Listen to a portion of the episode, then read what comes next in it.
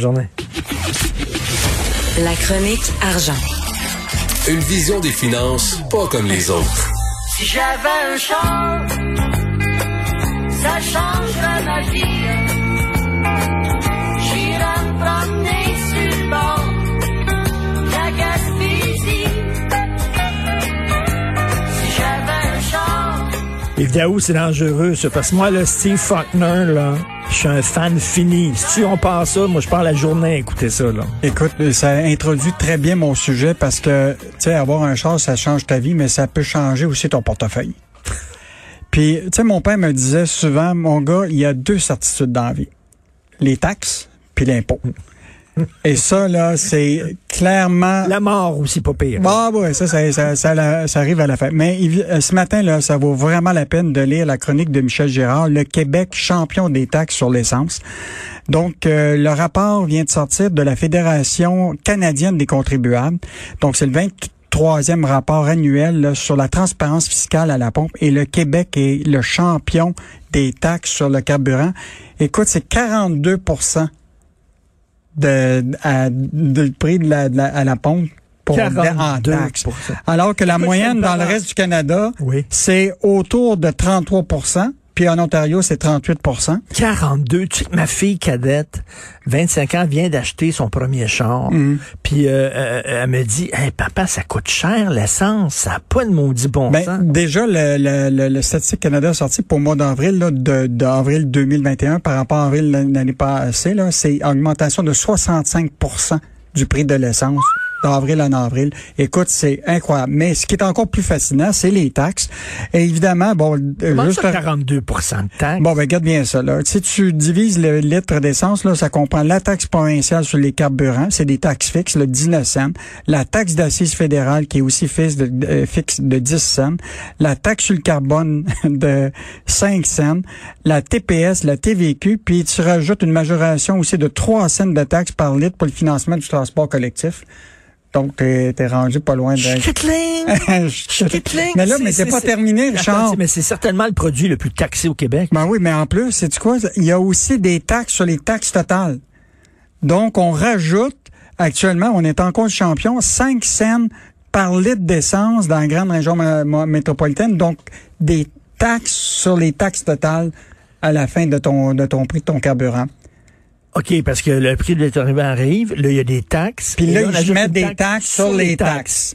Attends, mais là, une taxe sur les taxes, étant donné que c'est la TPS qui s'applique sur la TVQ. Exactement. Donc, euh, on parle d'une taxe sur la taxe sur la taxe. C'est ça. Donc, une surtaxe. Et donc, on paye 5 cents par litre d'essence, justement, de cette surtaxe-là. Donc, euh, puis euh, Michel Gérard, tu liras ça, c'est vraiment bon aussi. là. Euh, c'est seulement au Québec qu'on a ça. La régie au Québec de l'énergie impose ce qu'on appelle un prix minimum.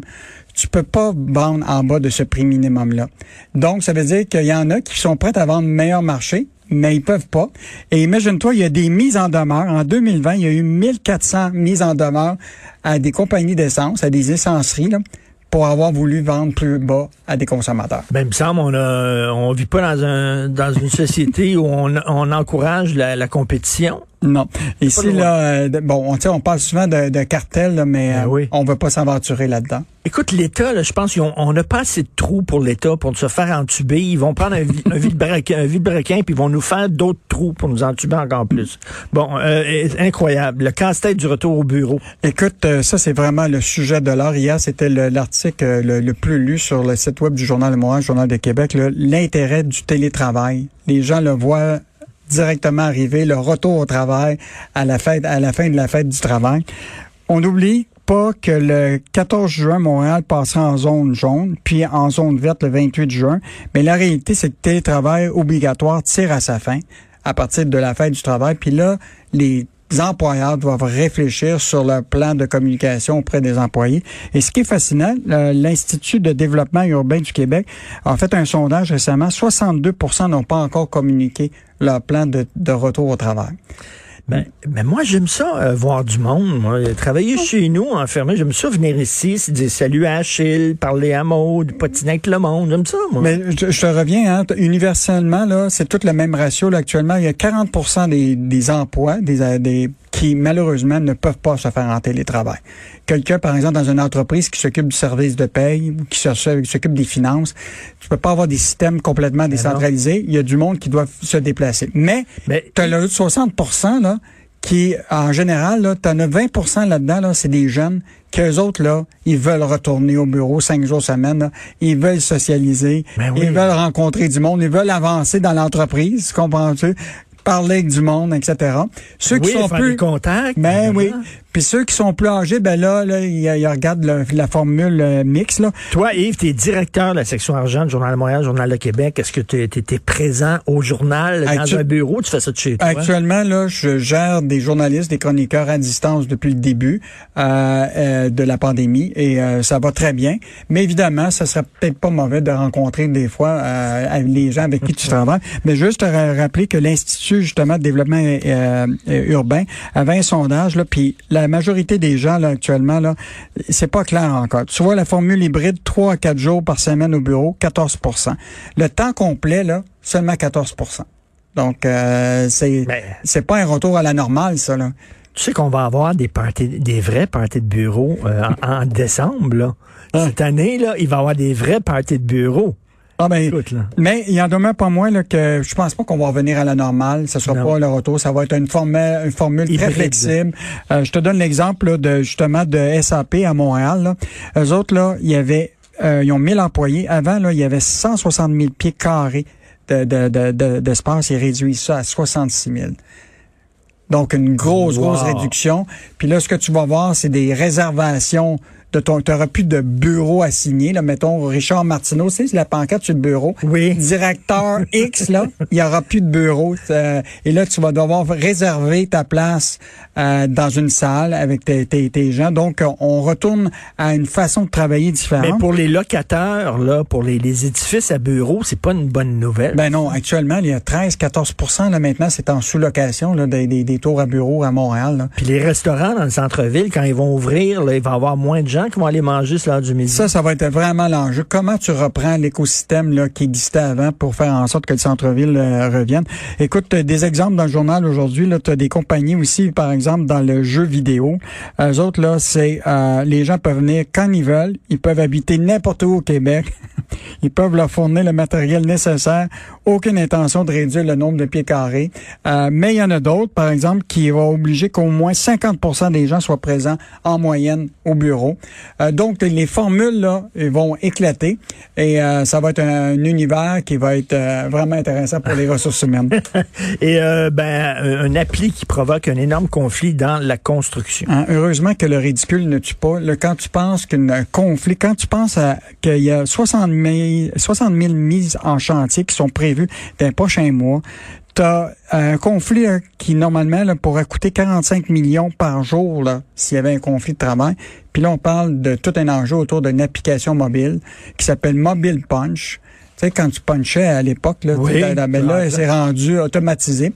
Et là, évidemment, les syndiqués sont pas d'accord avec ça parce qu'ils ont peur que ça leur impose euh, la géolocalisation, qu'ils peuvent voir exactement où ils sont. Euh, donc, ils Ah. considèrent que c'est une, une brèche à la vie privée. Puis, il y a eu une décision arbitrale qui a été confirmée par la Cour supérieure à cet effet que cette application contrevenait aux conventions collectives.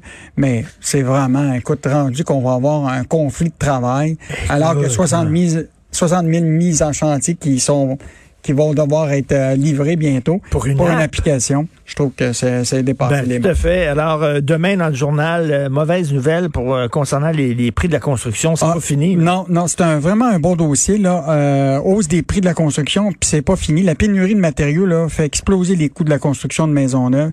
Les retards s'allongent. Richard, oublie pas, le 1er juillet s'en vient.